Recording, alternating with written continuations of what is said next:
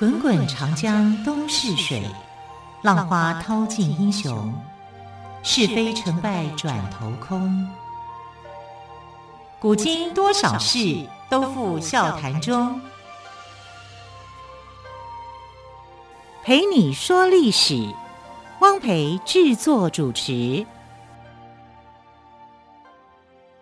欢迎朋友们再次收听《陪你说历史》节目，我是汪培。同样，再次为朋友们邀请到历史专栏作家于远炫老师，老师好。主持人好，听众朋友大家好。老师今天好像要跟朋友们提春秋第一刺客专诸的故事哦。对，以前就有刺客啦。有啊，所以刺客不是这个现代才有的名词，嗯、它是很早很早的一种行业。对。那为什么会谈到专诸呢？其实就跟伍子胥有关了，是，因为昨天我们谈到一夜白发的伍子胥嘛。对对对，他来到吴国以后啊，因为衣衫褴褛啊，被后代的丐帮啊 当做是第一代的帮主，对，祖师爷啊，他虽然不会什么打狗棒法啦、降龙十八掌啦。可是他真的是很厉害的人啊！那其实他一到了吴国的时候，哈，公子光就已经留意他了。因为公子光呢，就曾经派人，就是说你到各个地方看有没有什么能人异士。那虽然他看起来像乞丐，破破烂烂的，可是呢，呃，因为伍子胥身材高大，啊，他是呃，这个你怎么看他就像是一个非凡人物一样。所以就有人把这个事情往上报，报给了这个公子光。那后来公子光呢，跟这个伍子胥就见面了，但他们的见面是在这个呃王宫里面啊，因为呃这个吴王僚啊，他其实他也接见了这个呃伍子胥，因为伍子胥他毕竟来自楚国，楚来自楚国这个大国，然后吴国又跟楚国有世仇。虽然这个世仇有点莫名其妙的哈，但就是结怨了，所以他们希望说能够从楚国得到一些情报。那吴王僚呢就接见了这个伍子胥啊，那伍子胥就希望说吴王僚能够帮助他啊去讨伐楚国，因为他知道吴国讨厌死楚国了哈。但这个时候呢，公子光就来啊，就说他不过就是为了想要啊报复啊他自己的哥哥跟他的父亲被杀啊，所以。这样的话，对我们吴国并不是有多大的帮助的。他反而起来反对，起来反对以后，伍子胥就在想说：这个人是谁呀？为什么会出言反对？公子光他有什么想法啊？其实他后来就去见了公子光。好，希望然后公子光就把他自己的这一段的经历说出来，因为公子光一直在想，能够帮助他好去铲除掉吴王僚的，应该就是伍子胥，因为伍子胥是一个非常有想法、有能耐的人。那公子光也很有眼光哦。呃，他有野心嗯啊，他就故意呢，就是说不让这个吴王僚哈，就是重用伍子胥，但吴王僚也不会重用伍子胥啊，因为他是一个外来的人。啊，他自己本身吴王僚本身的内部的人才就很多，你知道他的两个弟弟哈是很厉害的哈，很有很有很有见见地的，然后他的儿子又更厉害，他的儿子叫庆忌，哎，这个庆忌听起来好像台语的子弹呢，对，啊，他庆就是庆祝的庆，忌就是忌讳的忌哈，那庆忌这个人呢很会跑，野兽都跑不赢他，那也太夸张了吧？对，真的，野兽跑不赢他，对啊。这是在史书上记载，但我们知道《吴越春秋》里面的故事啊，这个或者是《越绝书》里面的故事啊，就是这个有时候比较夸张了。嗯、但是呃，描述庆忌的时候就是这样，就是说他，总之他跑得非常快，就对了，跑得很快，他是很会跑的人，而且任何弓箭射过来，他都可以接住，就是你伤不了他啊，所以他的绰号叫万人敌。啊，他的儿子这么优秀，这么厉害，啊，所以他不觉得他自己的王位会被挑战。天哪，那他让我想到柯南的里面的金吉珍，差差不多是这样。空手道可以躲子弹，对，他差不多真的就是这样的人。是，然后至于这个吴王僚本身呢，对自己又很保护，啊，他身上穿了三层铠甲，不是一层哦，三层。啊，就是说你要去刺刺杀他、刺穿他，也不是这么简单，也不是那么简单、那么容易。三层哎、欸，那很多哎、欸。对，他可能不做的很好吧，因为我们知道吴国跟越国啊，是这两个国家有共同特色，他们的武器做得非常好。像越王勾践的那个剑，哈，现在还保存着，哈，就是呃后世出土挖出来他的这个宝剑啊、长剑啊，大家可以把二十一公分那么厚的纸啊划破。一剑就划破。青铜剑可以做到这种地步的话，那是很厉害的。而且它出土的时候啊，处理好以后，竟然都没有生锈。哎，你看越王勾践的剑这么厉害。但它不是当时最厉害的宝剑，当时最厉害的宝剑是当时的这个铸剑师叫欧冶子，好，欧冶子他欧耶，他做了很多很厉害的这个宝剑，尤其有一种哈叫做鱼肠剑，啊，鱼肠剑是很短的。就是因为你要藏在鱼子肚子里面。我好像在武侠小说里面看过鱼肠剑，还真的有鱼肠剑。鱼肠剑呐，鱼肠剑里面这个呃，它的刀身有那种像鱼鳞一样这样，嗯、然后它其实不应该称为剑，应该叫做匕首，因为小小的可以藏在鱼的肚子里面的哈。那这个这个武器呢，当时制作出来的时候被被认为说是一个不祥的武器，为什么呢？因为轻薄短小，你会拿来做什么？做暗杀用的。哈，是刺客专用的哈，所以呃，这个剑被视为是不祥之剑。这个不祥之剑后来就落进了专诸的手上，就我们今天要讲的这个主角专诸的故事。那专诸啊，是啊伍子胥所发掘出来的人才。那他跟公子光后来就结合了，结盟了哈。那公子光呢，一开始用伍子胥的时候是说，你就住在城外。你不要住在城市里头，城市里头人很多，我们要谈起话来都很不方便啊。但他就是在城外做一些农事、家事之类的，好像就是一个农夫打扮的啊，就是这样，比较不会被起疑心。因为这个吴王僚呢，一天到晚都在盯着公子光，好看他是不是想要造反，干嘛干嘛，反正就是抓他的这个毛病哈，所以是很难的。跟他如果有这个太过密切的接触的话。会被怀疑的，好，所以他就把他安排在城外。那伍子胥就利用这个空档的时间去结交哈各类的这个朋友。那有一天呢，他就到一个市场里面，就看到有一个壮士啊，就跟人家吵架。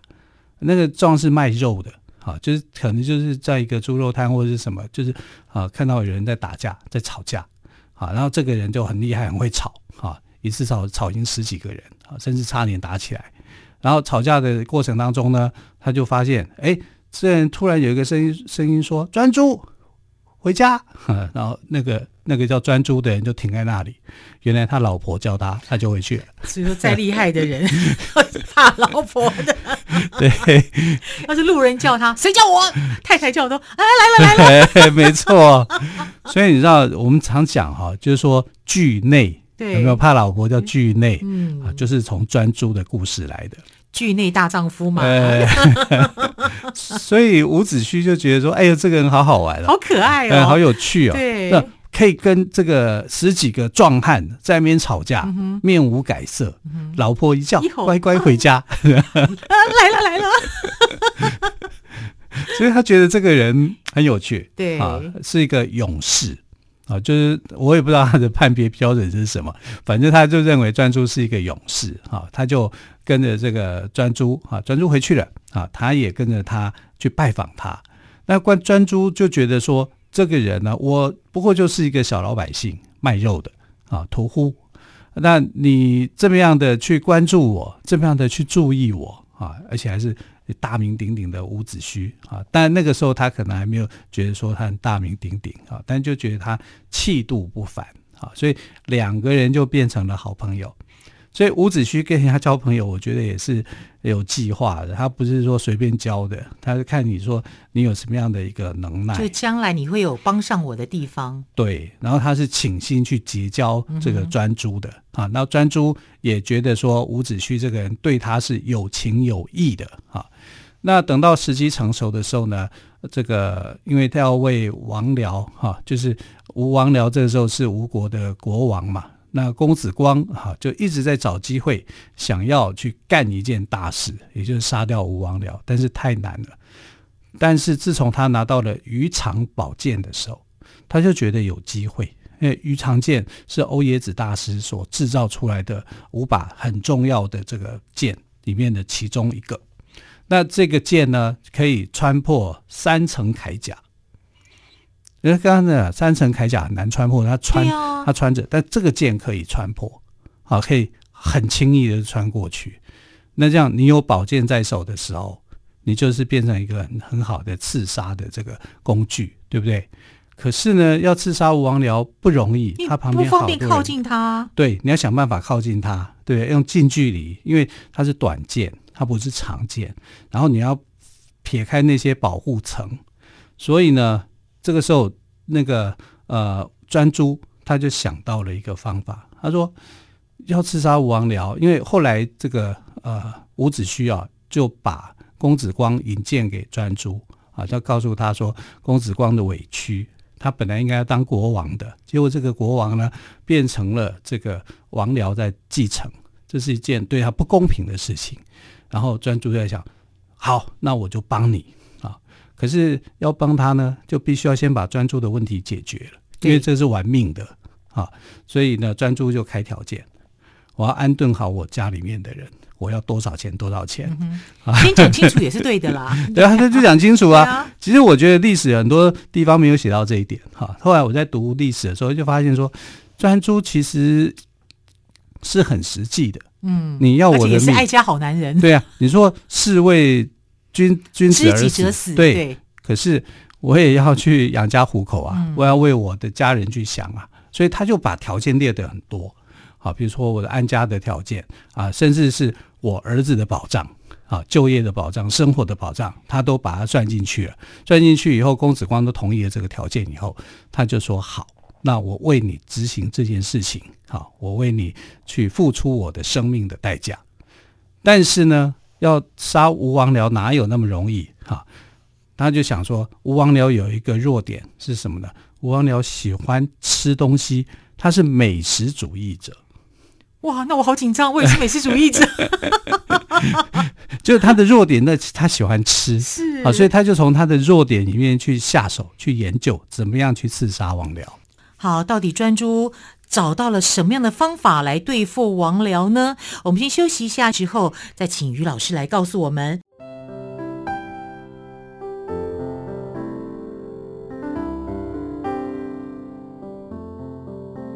听见台北的声音，拥有颗热情的心，有爱与梦想的电台，台北广播 FM 九三点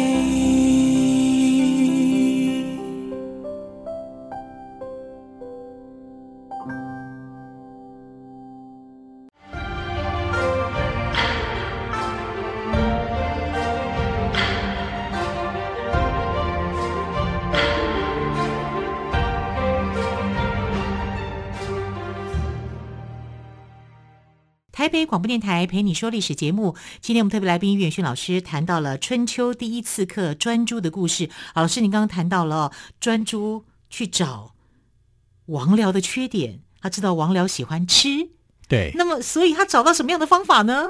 呃，因为我们知道啊，吴国就现在的这个江苏嘛，啊，那江苏靠海嘛，对不对？因为湖湖边也有很多美食，然后王僚呢喜欢吃鱼，哎。哦吃鱼很健康啊，很健康啊！他是一个美食家啊，他兴趣就是喜欢吃鱼。然后专注就在想了，我要去亲近你啊，因为你有那么多的呃卫士哈，这些随从在旁边，其实要行刺你是很困难的。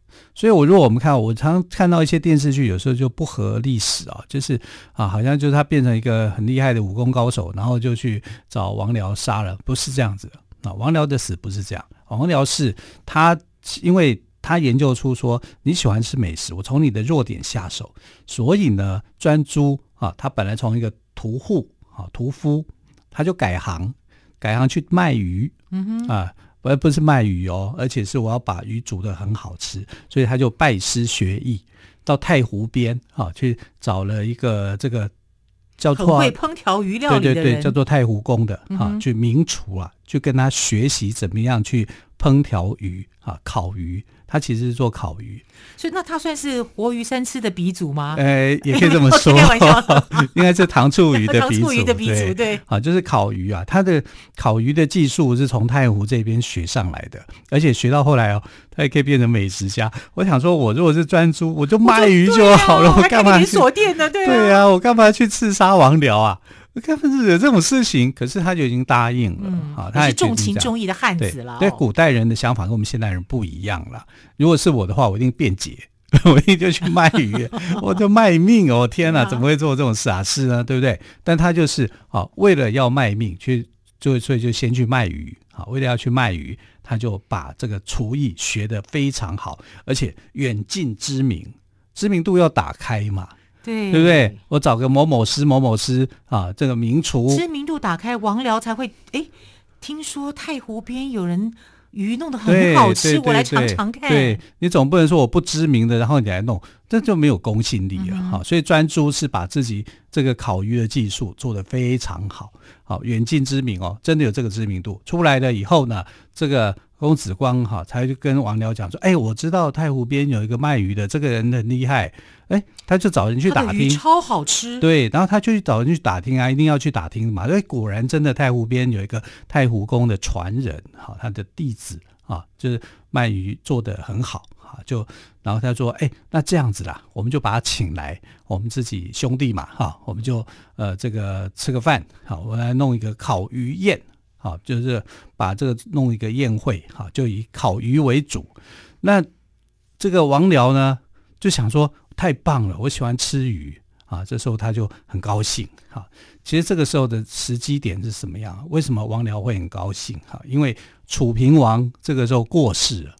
楚平王过世，为什么他会高兴呢？因为楚平王过世以后，你的儿子很小，楚昭王就是他跟那个秦国公主生的孩子。啊，年纪还很小，那你这个国家在这个时候是青黄不接的，可是我最好时机能够攻击你的，所以他把他两个弟弟，哈，一个叫做啊盖于，一个叫竹庸，哈，就啊派去要去打楚国，啊，然后他把他的儿子，就是那个万人敌庆忌，啊，就是啊派到北边去做防务，啊，做接应。那你你都派去去打仗了，你国内这边。那重大的亲信都不在身边，对对不对？对，但刚好是刺杀王僚的好时机。这是一个时机点，对对、啊。对公子光来讲，这是刺杀王僚的好时机啊！你的这亲信都不在你身边啊。但对王僚来讲，他说，就算我派出去，我的实力也不弱。对，啊、我有三层唐甲护身，我有那么样的护卫、嗯、啊，就是这些都是忠于我的人哈、啊，我不怕。因为王僚后来呃，他妈妈有跟他讲说。你不担心这个时候公子光会对你下手吗？他说不用担心，我的卫士很可靠啊，都是我都最忠诚的人。好、嗯，我的堂甲这个保护又有三层，对，要晋升我不容易，我不过就是吃一个鱼而已啊，因为他喜欢吃鱼啊，对啊，就这样就这样讲了。那讲了以后呢，专诸就开始去做策划，其实他策划很久啊，从一个屠户屠户。到渔夫，到卖鱼的，到很会煮鱼的，你看技巧做得很好，而且他还把鱼肠剑，因为鱼肠剑是这个呃公子光给他的哈，就是拿到了这个刺杀的武器，没有这个武器，他没有办法完成刺杀的工作哈，因为根本穿不进去这个呃三层铠甲，对王王僚的心脏没有办法突破啊、嗯，所以他拿到了鱼肠剑以后呢，就把鱼肠剑。包在这个鱼的身体里面藏住啊，这样你去搜身做什么东西，你都看不到只有这种问题。当然你要可能就是说你要很快的把它拔出来，你要不怕烫啊。所以专诸是做到很多的专业的训练，嗯，才有办法去执行，而且还去模拟过。对对对，所以是很辛苦的哈，就是他用花了很多的这个心血去对付的。不是像我们戏剧常常常在看，好像就呃打几下就把他给杀了，不是这样子啊。所以到了那个现场，你知道他就一字排开，两边的卫士就到了公子光的家，因为公子光请他们到家里面去开宴会，对对，享用美食，活鱼大餐。因为设在他家，为什么要设在他家？嗯、因为他有埋伏了一些兵马啊，一些卫士哈，藏在他们家的地下室里面。有一个暗道，他就把这个兵力，他预藏的兵力就放在这里啊。然后到了这个场合，因为当然就是吃饭的场合。哎，可是我要是王僚，我不会去，我会我会请他们到我的宫殿来。哎，但可是王僚就想吃啊，嗯哼，啊，然后可能就是说我这里的为什么到公子光这边呢？因为公子光这边是他请的厨师啊，对对对，他请的厨师各样的设备或什么东西都在这里、啊。他太被美食吸引了，他太被美食吸引，这是他的弱点、嗯、啊。专注看上了他的这个弱点，去学怎么样去烹调啊这个食物美味哈、啊，然后就烤鱼给这个呃王僚吃啊。王僚一开始有吃哦。啊，因为主菜一定是最后才上，那当然，他前面就是吃的好开心，好开心，怎么这么美味？对，还没有到主菜啊，就我已经有点开心了，这样子哈。对，吃美食会有好心情，对对对对，好，所以那个这个时候呢，突然之间公子就说啊，我肚子，肚子饿，不是肚子痛啊，他可能就是就说自己身体不太舒服啊，这个有点问题啊，就要去上一下厕所。啊就先走，有点尿遁的感觉。哎，对，他就先走，他离开现场啊，去做好这些安排。然后，呃，这个已经美食已经吃到一半了，主菜要上来了，哇，好香啊！马上就闻到那个味道。因为专诸是一个天分很高的人，哈、啊，他的烤鱼的技术是很好的，他就烤鱼把它端出来。那端出来，你不就是靠近他了吗？对，你要到这个呃国王的前面嘛，总不能说，哎，你下来拿。一定是不可能的啦，你自己端上去端上去？啊对啊，那有没有人去检查那个鱼？有啊，嗯、鱼没有问题啊。但不知道说鱼的肚子里面藏着一把鱼肠剑、嗯、啊，所以他就把鱼给端上去。端上去的时候呢，立刻从鱼腹里面抽出鱼肠剑，然后刺进他的心脏里面，刺进王僚的心脏，刺进王僚的心脏，一剑就死。哇，好准哦，很准，一剑就死。但是这个时候。他的卫士反应也很快，对啊，也会杀了我，杀了专诸啊。对，就专诸就被被打成刺猬，全部的这个呃刀剑都上身。哇，这样也很可怜呢。所以就你可以想象，他是一剑刺杀好的这个呃王僚以后，王僚就死了，但他自己也牺牲了啊，因为他的卫士反应也很快的啊，因为兵变嘛。就卫士来讲，他是保护他自己的君王。对对对，可是王僚已经在那一个刹那，他就被杀了。